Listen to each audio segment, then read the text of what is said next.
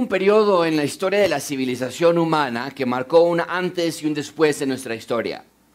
Durante gran parte de la Edad Media, de del 1095 a casi 1300, 1291, se llevó a cabo lo que se conoce hoy como las Cruzadas. Estas eran campañas militares de parte de la Iglesia Universal, eh, la única iglesia que existía en ese momento, o bien la Iglesia Católica, enviadas con un solo propósito en mente. De Europa iban hacia Jerusalén a recuperar la Tierra Santa. En ese momento Jerusalén estaba sumergida bajo el imperio musulmán y los cristianos querían reclamar como propios esos lugares que consideraban sagrados. Ahora, e-, esa es la versión oficial del porqué de las cruzadas. Nosotros ahora sabemos que había desde luego intereses políticos, que había intereses religiosos. El Papa, el Papa Urbano II quería consolidar su poder religioso. Qué mejor manera que y haciendo una gran campaña militar como el líder espiritual de esos momentos. El emperador Alexis I quería frenar el imparable avance del imperio musulmán, qué mejor manera que decir tenemos que ir a reclamar las tierras santas. Y entonces se crean las cruzadas, esencialmente para satisfacer esos deseos personales. Sin embargo, esta es la parte trágica de la historia. Mientras que podemos entender los intereses políticos y religiosos que había del emperador del Papa, de los señores feudales en ese momento, nos tenemos que preguntar por qué tantos soldados fueron voluntariamente a la guerra. Se estima que la primera cruzada, solamente la primera, había más de 40 mil soldados que voluntariamente dijeron yo quiero ir a pelear. Y la pregunta es ¿por qué? La respuesta es muy simple. Ellos decían, por Dios, o por lo menos eso, eso creían. El Papa Urbano II se dio a la tarea de predicar por toda Europa que aquellos que iban a pelear por Jerusalén tendrían remisión de pecados y podrían llegar al cielo más fácilmente. El Papa les predicaba del honor que obtendrían, del honor que su familia obtendría, si, obtendrían si peleaban por la causa de Cristo. Su llamado era liberar la tierra santa de estos paganos, decía el Papa. Muchos otros soldados, sabemos, también iban por simple curiosidad, por ver la tierra santa o bien para salir de deudas, porque era un tiempo muy oscuro, en la Edad Media fue, y entonces se les daba la promesa de que cuando llegaran allá y conquistaran encontrarían riquezas, títulos, fortuna, nobleza. Pero este es el punto, todo el concepto de las cruzadas se podría resumir bajo este lema, en el nombre de Dios. Guerras, abusos, maldad, se puede justificar todo bajo ese lema, en el nombre de Dios. Pero no es así, amigos. No todo se hace bajo el nombre de Dios. Hoy, aunque ya no tenemos guerras santas como tal, sí tenemos movimientos radicales que hacen exactamente estas cosas, que por el nombre de Dios tenemos que hacer esto o aquello. Y tenemos que entender que eso no es así. Y es que muchos de estos movimientos radicales, guerras como la de las cruzadas y muchas otras más, encuentran su razón de ser en pasajes como el que vamos a estudiar el día de hoy. La gente lee textos como el que tenemos frente a nosotros esta mañana y hay varias reacciones. Algunos podrían decir, ¿cómo es que Dios permitió esta matanza? ¿No que Dios es un Dios de amor? ¿Por qué? Porque hay episodios de muerte como este en la Biblia. Algunos otros podrían decir, ah, yo creo en el Dios del Nuevo Testamento porque es un Dios amoroso, es un Dios que eh, dice Señor Jesucristo, este reino no es un reino terrenal, yo no vengo a clamar este trono, dar a César lo que es de César, a mí me gusta más el Nuevo Testamento. Porque el Antiguo Testamento es un Dios violento, un Dios eh, guerrero, un Dios sangriento. O bien, hay personas que de pronto podrían decir, a mí me gusta más el Nuevo Testamento, yo no creo nada del Antiguo Testamento. Parecería como dos diferentes historias por completo. Pero amigos, otra vez, la Biblia es la historia de la instalación del reino de Dios en la tierra a través del Señor Jesucristo. Y cada historia que leemos la debemos ver a la luz de ese tema central. ¿Qué estaba pasando en cualquier texto que nosotros leamos? La pregunta es, ¿qué estaba pasando con respecto al reino de Dios en ese texto? Porque Dios está juzgando así a esta o aquella nación. Y lo más importante de todo, entender que el hecho de que el hombre haga cosas terribles no quiere decir que Dios también es terrible cuando lleva a cabo su juicio. Y hoy vamos a aprender eso. Hoy vamos a ver que Dios es un Dios justo. Vamos a ver que sus juicios son verdaderos, reales, graves para todos los que no son parte de su reino. Y también vamos a aprender a confiar en Él, vamos a ver que Dios es el Rey y lo único que a nosotros nos corresponde es tener fe en el Rey del mundo. Estamos llegando a la parte final, como les dije ya, esta es la penúltima clase de la serie Hacia la Tierra Prometida. Hemos visto tres libros en esta, en esta serie. ¿Alguien se acuerda cuáles son? El primero que vimos, ¿cómo se llamaba?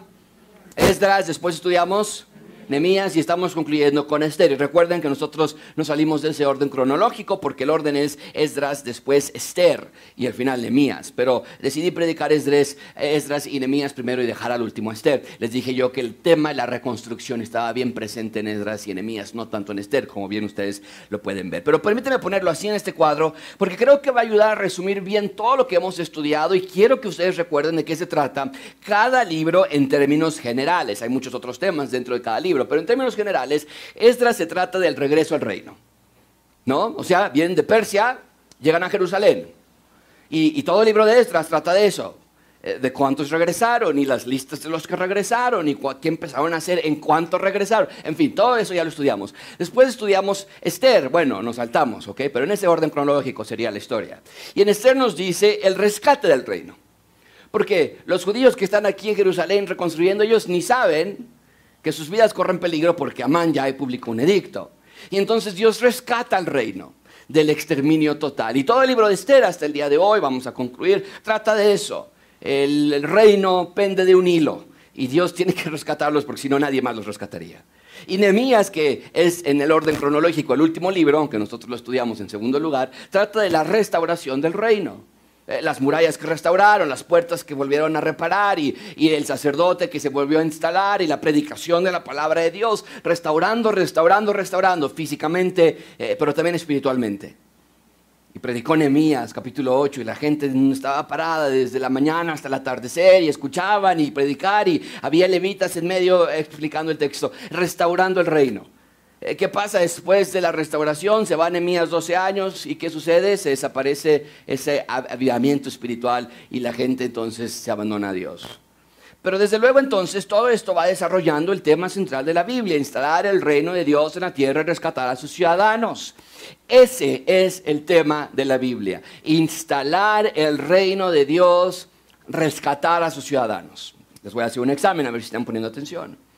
Si ese es el tema central de la Biblia, rescatar a sus ciudadanos, instalar el reino, entonces, ¿por qué Dios regresa al reino, a, los ciudadanos, al reino, a Jerusalén? ¿Por qué los saca de Persia a Jerusalén? Eh, bueno, la respuesta es, déjame soplarles, porque quiere instalar su reino en la tierra, si ese es el tema central de la Biblia. ¿Por qué Dios los salva del exterminio total en el libro de Esther? ¿Por qué? Porque Dios quiere que instalar su reino en la tierra. Porque Dios restaura la ciudad, porque Dios restaura los muros, porque Dios vuelve a permitir que Nehemías predique y que Esdras predique y que la gente escuche, porque Dios quiere que instalar. Eh, ven cómo el tema central de la Biblia es tan importante. Amigos, todo lo que vemos en la Biblia está desarrollando, está empujando, está maximizando el plan de instalar su reino en la tierra y rescatar a sus ciudadanos. Entonces, si ese es el tema central en el texto que hoy tenemos frente a nosotros, vamos a ver que Dios siempre estuvo en control de todos los eventos, por lo tanto a nosotros no nos toca ir arreglando nuestras propias vidas, sino confiar en aquel que tiene nuestras vidas en sus manos. Eso se llama fe. El punto es que si vemos que Dios es el encargado de instalar su reino en la tierra y el encargado de rescatar a sus ciudadanos, si Dios es soberano en todo lo que nos pasa porque Él está cumpliendo ese propósito, si entendemos que todo lo que nos pasa es para ese propósito, de que Dios instale su reino y nos rescate, entonces solo nos resta confiar en su providencia y en su soberanía. Es lo que llamamos fe.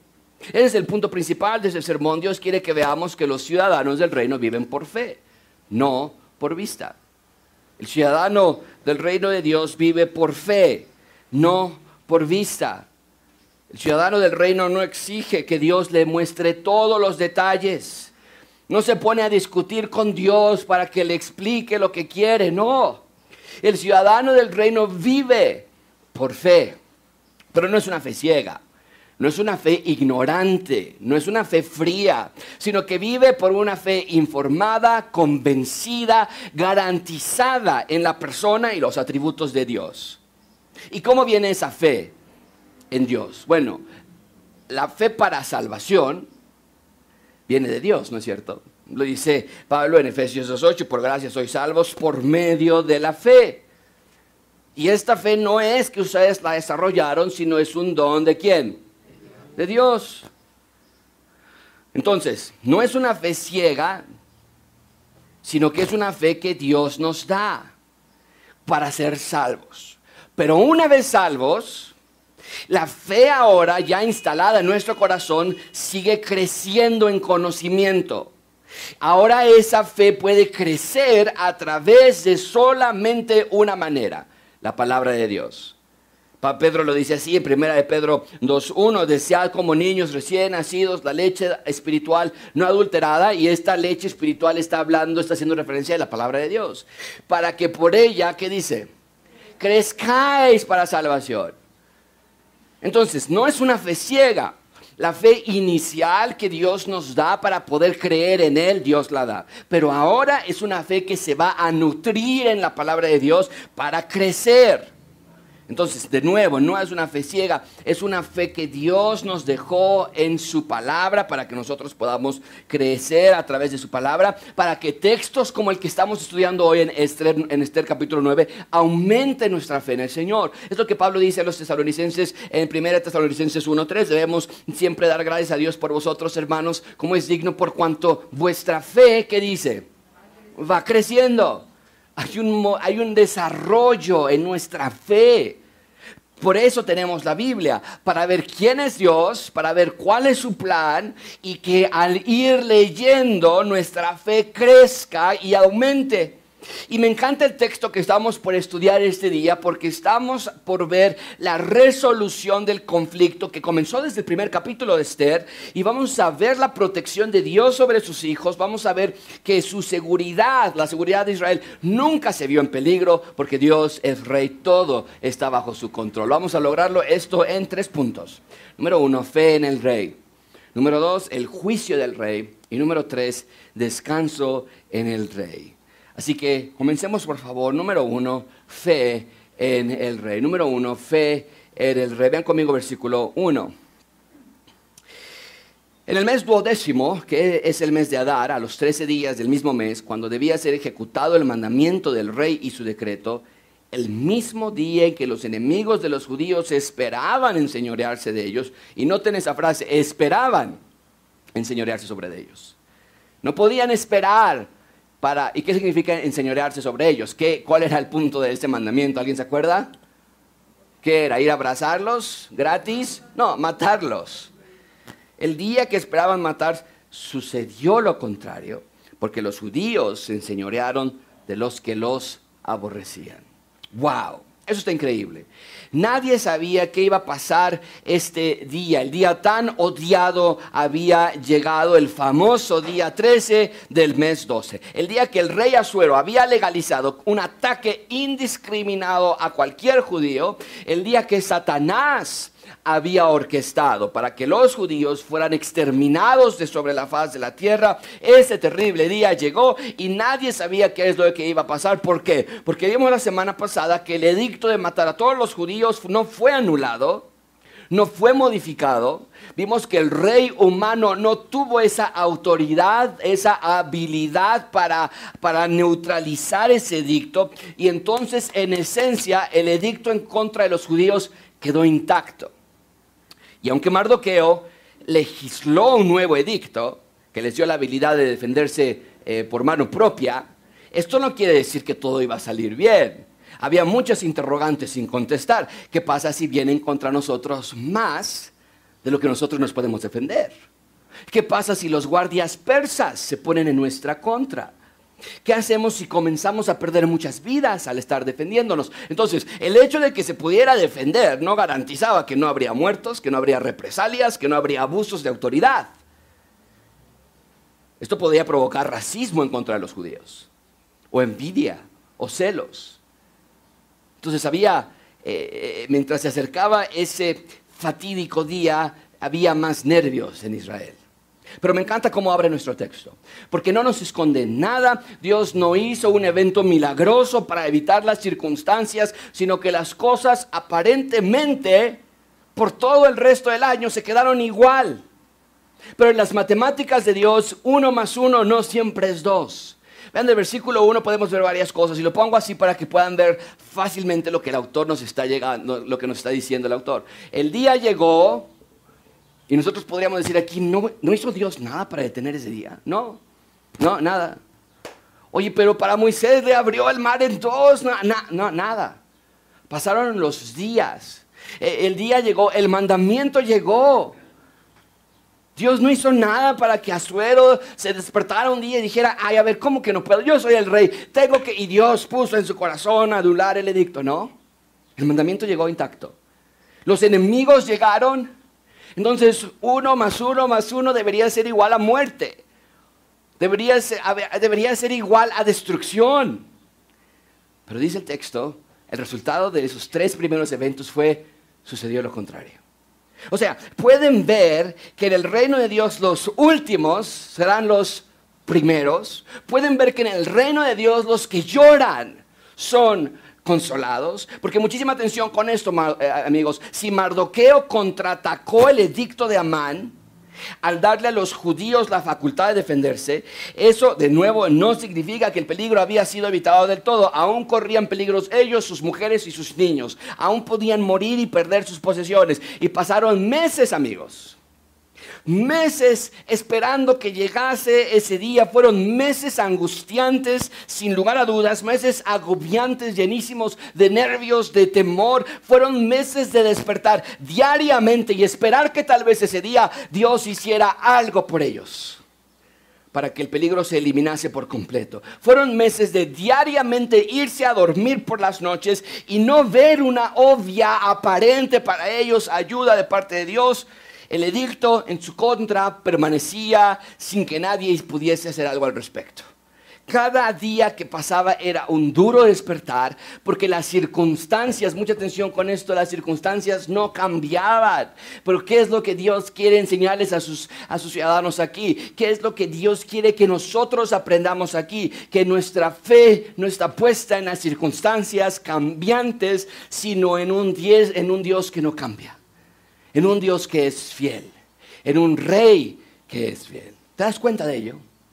O sea, Dios no cambió las circunstancias adversas de para ellos, pero Dios fue fiel para con ellos. Porque llegó el día del exterminio, agendado en el calendario persa, llegó la ejecución del edicto, llegaron los enemigos del pueblo de Dios, quisieron, dice el texto, trataron de enseñorearse sobre los judíos, pero no pudieron.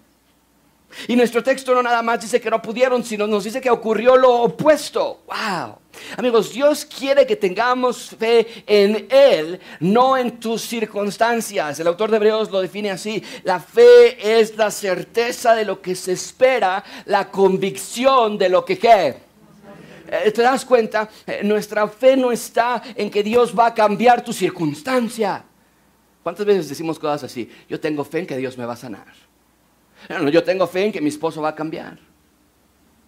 Y, lo que estamos diciendo es, es como que le estamos haciendo una manita de puerco a Dios más bien. Ah, ¿cómo de que no la hace Dios? Me la va a cumplir. Nuestra fe no está en que Dios va a cambiar tus circunstancias, sino en que Dios es fiel, verdadero y misericordioso. ¿Por qué? Para rescatar al Israel de Moisés Dios partió el mar en dos y la gente pasó por tierra seca. Pero para rescatar al Israel de Esther, Dios les mandó a un hombre llamado Mardoqueo para redactar un edicto en papel y muchos podríamos pensar, ah, no, pues el rescate de Moisés estuvo mucho más padre. Pero lo veríamos mal. Porque lo que Dios quiere que entendamos es que no necesitamos que nuestras circunstancias cambien para tener fe, sino que nuestra fe deje de estar puesta en nuestras circunstancias. Dios quiere que veamos que Él es siempre fiel.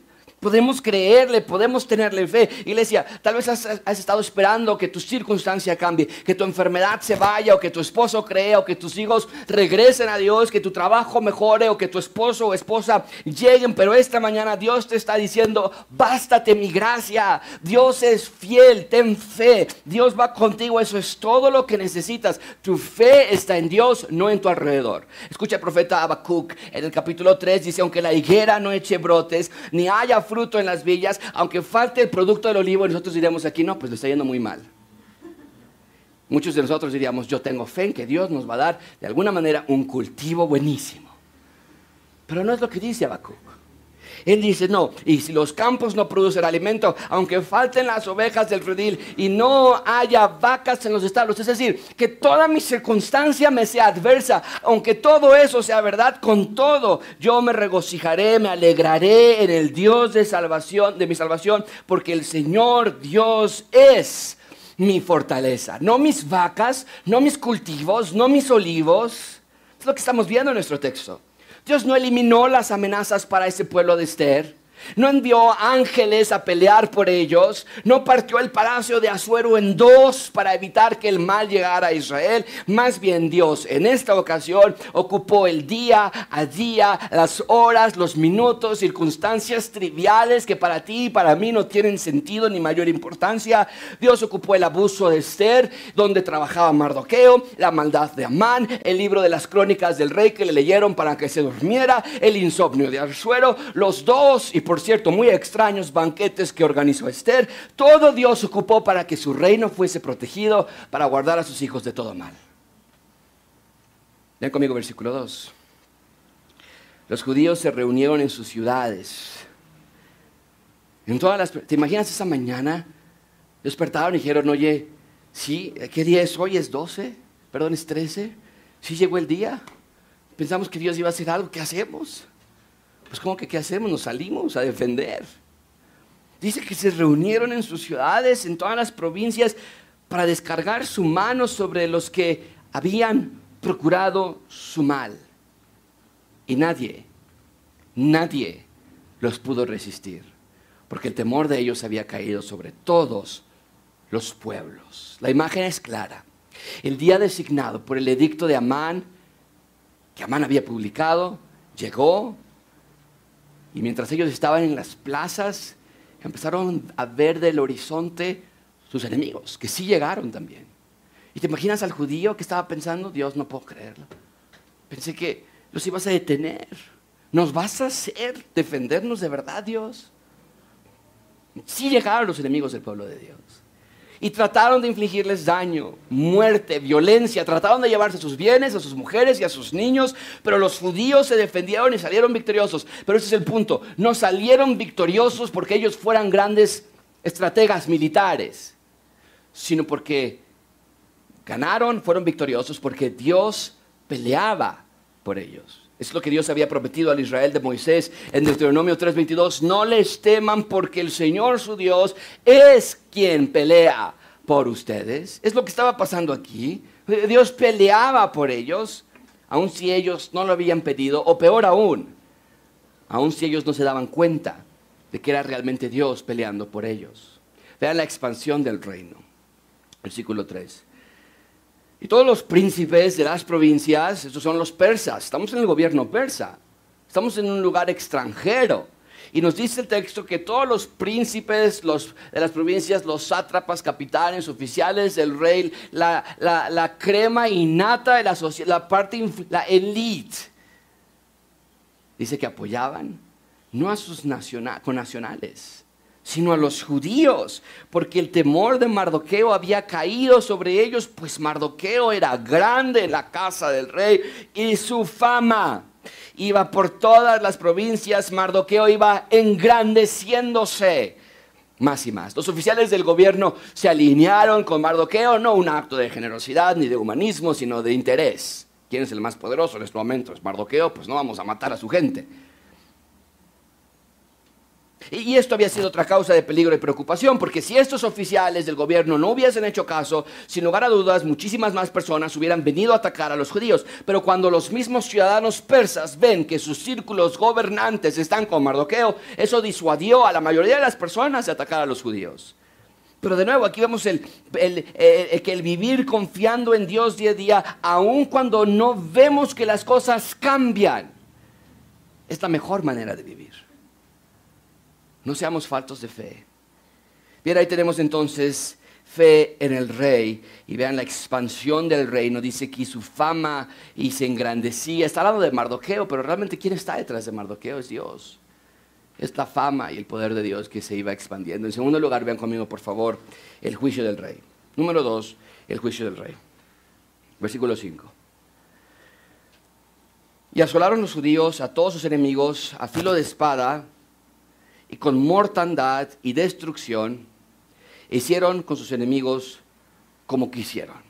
En Susa, capital del reino, mataron y destruyeron los judíos a 500 hombres. Bien, ¿Qué tenemos aquí? Eh, mucha atención con esto, por favor. Lo primero que quisiera que quede muy claro es, esto no es guerra santa. E, este capítulo no es guerra santa. Estos no son asesinatos en nombre de Dios. En el Antiguo Testamento, generalmente la gente se les ataca, ataca al Antiguo Testamento por episodios como estos donde totalmente se malentiende el juicio de Dios sobre las naciones, eh, particularmente en los libros de Deuteronomio y Josué leemos de terribles batallas del pueblo de Dios en contra de otros pueblos, donde Dios había dado, había dado órdenes de destruir a pueblos enteros, incluidos mujeres y niños. Y en un momento estudiaremos esos pasajes a más profundidad, pero en esos episodios de Deuteronomio y Josué, no era el pueblo de Israel quien arbitrariamente decidía quién matar y a quién no. Era Dios juzgando la maldad de los pueblos que se habían rebelado contra Dios mismo. No era Israel, era Dios. Y tampoco era que Israel fuese un pueblo súper inocente que iba a matar a todos los que estaban portando mal. No, sino que Dios ocupó a su pueblo como su espada, con la que Dios juzgaba a todas las naciones por igual. Moisés lo dice así en Deuteronomio capítulo 9, no pienses en tu corazón cuando Jehová tu Dios los haya echado de delante de ti, ¿cómo los va a echar? A través de matanzas, lo que Dios decía, tienes que eliminar a los pueblos de la tierra. Estamos en el tiempo de Moisés, en esos episodios de los que la gente critica mucho. Dice, no pienses cuando el pueblo, los pueblos, Dios los haya echado de delante de ti, no pienses que fue por, ah, porque es mi justicia. Dios me trajo a poseer la tierra por mi justicia, dice Dios. No pienses eso. Si estás echando, mucha atención a esto, si estás echando a estas naciones fuera y si estás matando como yo te lo estoy pidiendo, no es porque ustedes sean muy buenos ni porque sea una arbitrariedad, sino por la impiedad de estas naciones. Jehová las arroja delante de ti. No por tu justicia, ni por la rectitud de tu corazón entras a poseer la tierra, sino, y lo vuelve a repetir, la razón de estas muertes en Deuteronomio y Josué es por la impiedad de estas naciones. Jehová, tu Dios, las arroja delante de ti y para confirmar la palabra que Jehová juró a tus padres, Abraham, Isaac y Jacob. Entonces, cada batalla que tú lees el Antiguo Testamento del pueblo de Israel conquistando la tierra santa, Jerusalén, la tierra prometida, no Esther, en Esther es otra cosa, ya les dije, no es, tierra, no es guerra santa. Pero en Josué y en Deuteronomio sí encontramos batallas sangrientas. Cada vez que encontramos una de esas es Dios juzgando a esas naciones. Y por cierto, Dios le dice a Israel, y no creas que tú te vas a escapar. Moisés en ese mismo día les recuerda al pueblo de Israel que ellos están bajo el mismo estándar de conducta. Moisés les dice en el capítulo 9, y me habló Jehová diciendo, he observado a ese pueblo, Israel, y aquí que es pueblo duro de servicio, déjame que los destruya. ¿Notas eso? Es el mismo estándar, para todos por igual. Déjame que los destruya. Y borre su nombre de debajo del cielo y yo te pondré, le está diciendo a Moisés, sobre una nación fuerte y mucho más numerosa que, ellos. Me postré pues delante de Jehová 40 días y 40 noches. Estuve postrado porque Jehová dijo que os había de destruir. Y oré a Jehová diciendo, Señor, por favor, no destruyas. El tema de Deuteronomio Josué es juicio sobre las naciones que se rebelan contra Dios. No destruyas a tu pueblo y a tu heredad que has redimido con tu grandeza que, nos, que sacaste de Egipto con mano poderosa. Mucha atención con esto, amigos. Dios es un Dios que juzga la maldad de las personas. Y la justicia de Dios es una justicia santa. Es decir, no hay sombra ni rastros de un juicio injusto o corrupto. En nuestro país sí, en este mundo sí. Pasa un juicio y salen sentencias que son injustas, pero no en el juicio de Dios. Todo lo contrario, la justicia de Dios glorifica su nombre. Así que cuando leemos episodios de guerra y matanza en el Antiguo Testamento, no pensamos que injusto es Dios, sino todo lo contrario, qué justo, qué santo, qué puro es Dios. Y por cierto, muchos dicen, a mí me gusta más el Nuevo Testamento. No, en el Nuevo Testamento es puro amor, cosas bonitas, Jesús diciendo que ayudemos a los pobres, que ames a tu enemigo. Pero me temo que no han leído bien la Biblia. Porque el Nuevo Testamento y el Antiguo Testamento no se separan a nuestra conveniencia. Ambos testamentos revelan al mismo Dios y la justicia del Antiguo Testamento se vuelve a presentar en el Nuevo Testamento. Vean ustedes mismos estas referencias que despliegan la plena justicia de Dios sobre sus enemigos. Para los que pensan, o, para las personas que argumentan que el Nuevo Testamento es mucho más tranquilo y ah, ya no tantas cosas de muerte y de justicia. Eh, vean ustedes lo que dice el Señor Jesucristo en Mateo 10, 28. No teman a los que matan el cuerpo, mas al alma no pueden matar. Temed más bien a aquel que puede destruir el alma y cuerpo en el infierno. ¿Que no es la misma vocabulario que se da en Deuteronomio? Es el mismo. ¿Quién es aquel que puede destruir el alma y el cuerpo en el infierno? ¿Quién, iglesia? Dios. Otra vez Jesús nos recuerda esto, así será al fin del siglo. Eso es Nuevo Testamento, de nuevo, para los que pensamos que el Nuevo Testamento, ah, ya está, nos podemos relajar. ¿No? Dice, así será el fin del siglo. Saldrán los ángeles y apartarán a los malos de entre los justos y los echarán en el horno del fuego. Allí será el lloro y el crujir de dientes. Escucha estas fuertes palabras de Jesús en Mateo 25. Entonces dirá también a los de la izquierda, apartaos de mí, malditos, al fuego eterno preparado para el diablo y sus ángeles. Es el mismo vocabulario de Deuteronomio. Destrucción, aquellos que son impíos, que se rebelan contra mí. Y Pablo retoma esta idea en 1 Tesalonicenses 1.7 y dice, cuando se manifieste el Señor, Jesús desde el cielo con sus ángeles de su poder en llama de fuego para dar retribución a los que no conocieron a Dios ni qué, ni obedecen al que de nuestro Señor Jesucristo, entonces van a sufrir pena de eterna perdición, excluidos de la presencia del Señor y de la gloria de su poder. Entonces, ¿qué quiero que vean? Que esta idea de que el Nuevo Testamento es solo amor y nada de juicio es totalmente incorrecta. El juicio de Dios es tan real en el Nuevo Testamento como lo es en el Antiguo Testamento. No es que Dios estaba de malas en el Antiguo Testamento y ya está de buenas en el Nuevo Testamento, sino que Dios juzga la maldad. Eso es lo que hace un juez. Juzga la maldad. No nos debería sorprender. Pero nuestro Dios es un Dios justo y santo y su justicia es perfecta, a diferencia de cualquier acto de juzgar como humanos que nosotros podamos hacer. Ahora, eso es referente, y de nuevo un día vamos a estudiar Deuteronomio y Josué y veremos cada matanza, cada juicio de Dios sobre los pueblos. Pero el texto que estamos estudiando hoy no es un episodio de guerras como ese. Porque en nuestro texto estamos hablando de defensa propia, no guerra. Así que los judíos no estaban conquistando la Tierra Santa. No estaban, no estaban, no estaban eh, yendo a, oprimir a un pueblo extranjero, no, estaban defendiendo. Y aunque el edicto que Mardoqueo había redactado, que incluía a los judíos matar a niños y mujeres, vemos que los judíos no mataron ni a un solo niño ni a una sola mujer. Dijimos la semana pasada que eso fue una, una jugada legal de Mardoqueo para neutralizar todos los aspectos del edicto de Amán. Estoy convencido que eso fue la razón por la que Mardoqueo puso niños y mujeres. Y en un momento vamos a notar también que aunque el edicto lo permitía, los judíos no se llevaron los bienes de las personas que ellos mataban cuando se defendían. ¿Por qué? Porque el énfasis nada más está en defenderse, no en hacer negocio de la muerte de sus enemigos. La idea es que estrictamente se están defendiendo si alguien venía contra de ellos.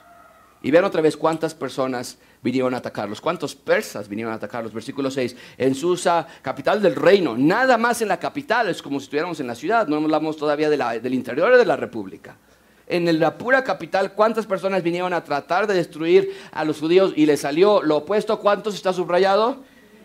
500 hombres. No, no está subrayado, pero bueno, era nada más para ver si estaban poniendo atención. Los persas venían a matar, pero en lugar de eso encontraron muerte. Otro revés de parte de Dios, ¿no es cierto? Ahora, les tengo que volver a recordar que esta historia es parte de una historia más grande, la historia del reino de Dios. A ver, vamos a hacer otro examen para ustedes. ¿Qué ser humano fue el fundador de la nación de Israel. Su nombre empieza con A. ¿Alguien se acuerda? Abraham.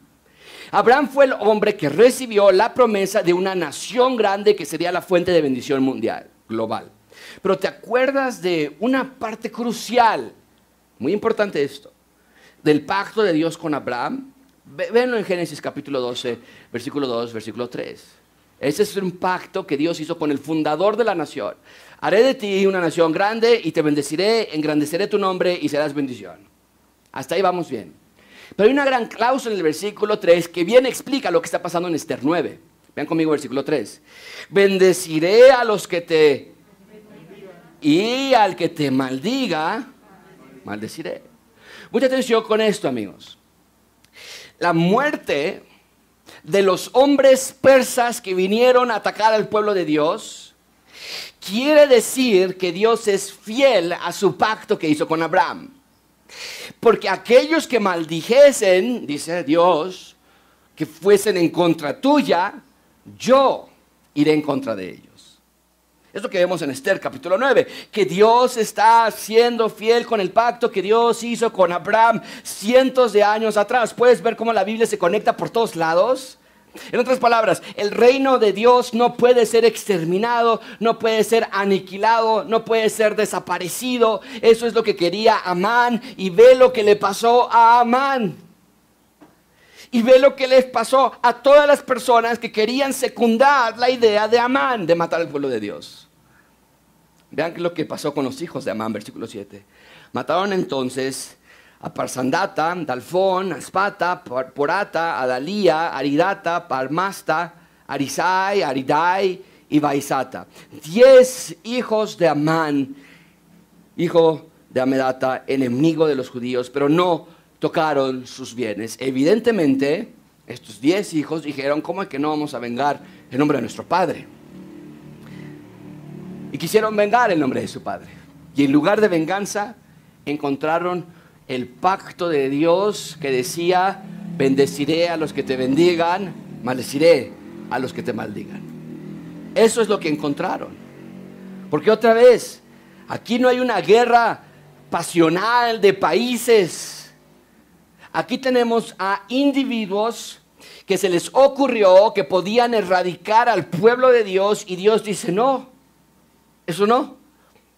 Dios protege a su reino y Dios protege a los suyos. Bien, ahí tenemos el terrible día de muerte, de dolor. ¿Qué pasa cuando acaba el día? Porque recuerden que el edicto permitía nada más un día defenderse, el día 13 del mes 12. Ahora, ¿qué sigue? Vean conmigo la reacción humana, versículo 11.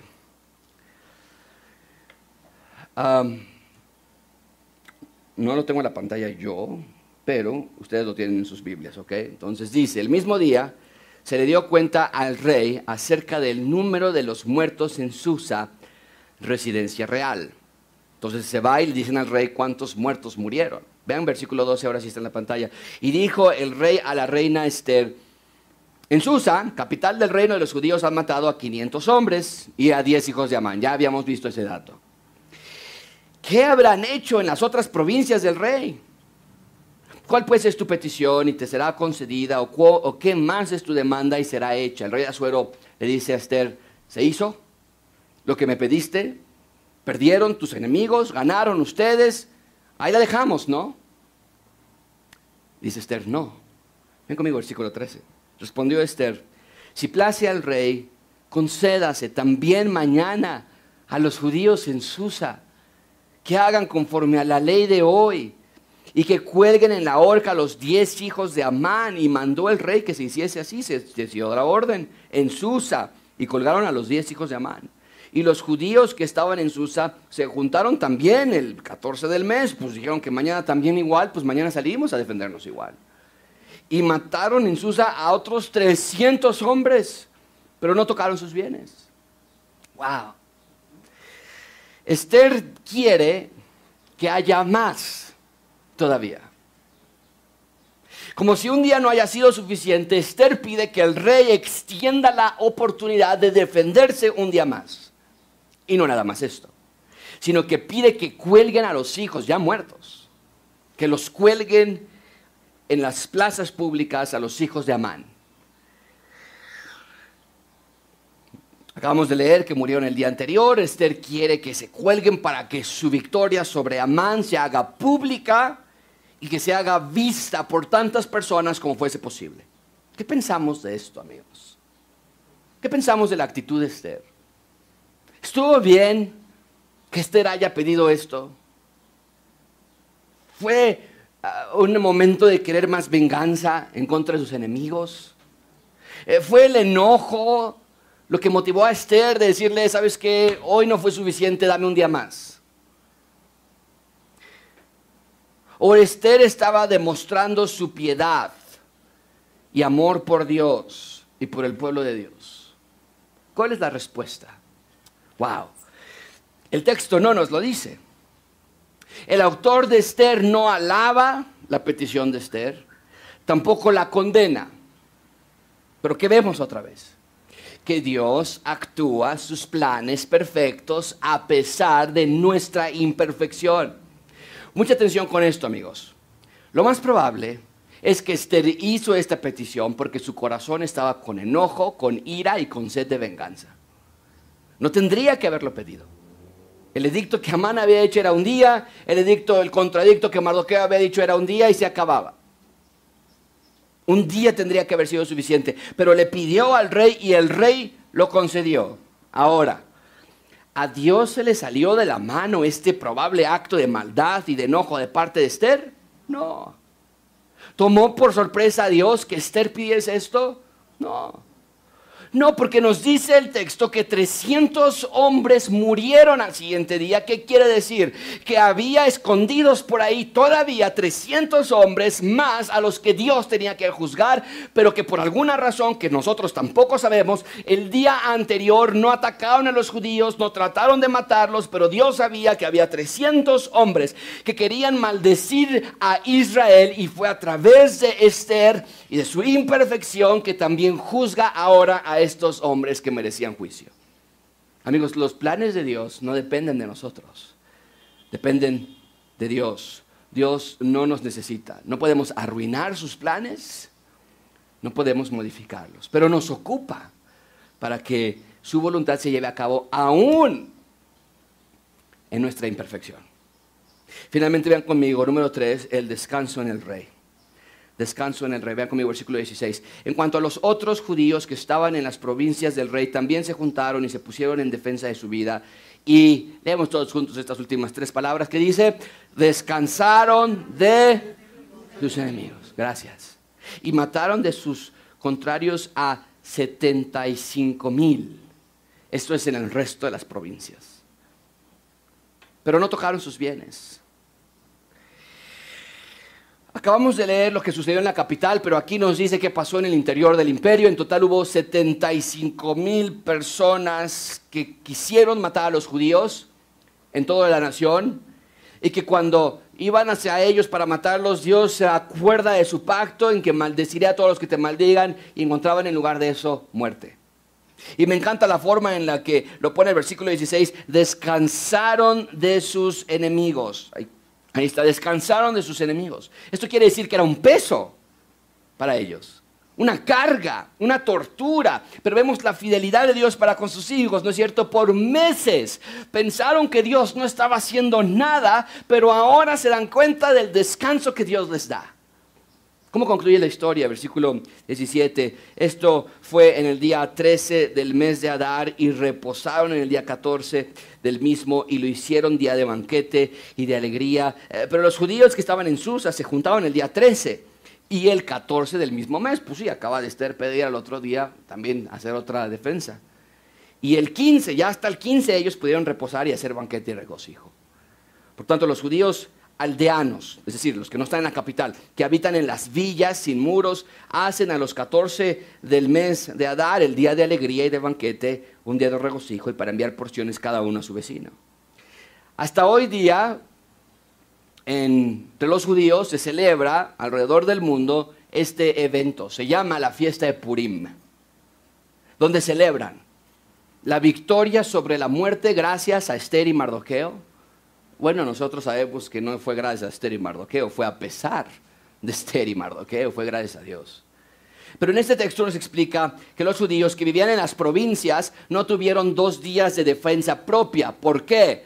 Pues porque estaba en la provincia no les podía llegar el anuncio tan rápido. La semana pasada vimos que para Mardoqueo tuvo que enviar eh, caballos veloces para que llegaran rápidamente. Era tan pronto que no había manera que los judíos que vivían fuera de la capital supieran que el otro día podían defenderse. También ellos se defendieron en el día 13, el día 14 hicieron fiesta, hicieron alegría, hicieron banquete.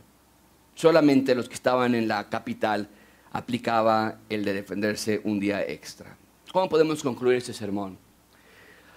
Amarramos todo lo que hemos estudiado este día y lo ponemos así. Iglesia, tengan fe en el poder de Dios. Para algunos de nosotros nuestra oración es como la del padre que tenía a un hijo poseído por un demonio. Jesús iba caminando por su aldea y este padre quería ayudar a su hijo, quien había sufrido muchísimo. Y entonces el padre del muchacho le dice al Señor Jesucristo, si tú puedes hacer algo, ten misericordia de nosotros, ayúdanos. Y vean la manera en la que el rey les contesta. ¿Cómo? ¿Cómo de que si tú puedes? Dice el Señor Jesucristo. Claro que yo puedo. Todas las cosas son posibles. ¿Para quién? Para el que cree. Al instante, el padre del muchacho gritó y dijo, creo, pero me falta más fe. Ayuda mi incredulidad. Amigo, amiga, yo no sé en qué área de tu vida estés falto de fe este día, pero te puedo decir hoy, ten fe en Dios y pídele que siga incrementando tu fe. No esperes que Dios cambie todo alrededor de tú, de ti. No esperes que Dios cambie todo lo que tú quisieras que cambie. No pongas tu esperanza en las circunstancias, sino Pon tu fe en aquel Dios que nunca cambia, que te acompaña y que te abraza, que te guía en cada paso de tu vida. Los judíos pasaron meses sin ver cambios significativos en su estado, pero cuando el día finalmente llegó, sucedió todo lo contrario, nos dice el texto, a los que esperaban, a los que sufrían, a los que creían. Les sucedió todo lo contrario. El día llegó, el edicto se echó de marcha, los enemigos llegaron, entonces también llegó Dios, que es algo que los, que los enemigos de los persas no contaron como un factor. El día llegó, el mandamiento llegó, la ejecución llegó, pero junto con todo eso también llegó Dios. Y junto con Pablo decimos, ¿qué diremos a esto? Si Dios está por nosotros, ¿quién estará contra nosotros? Oremos.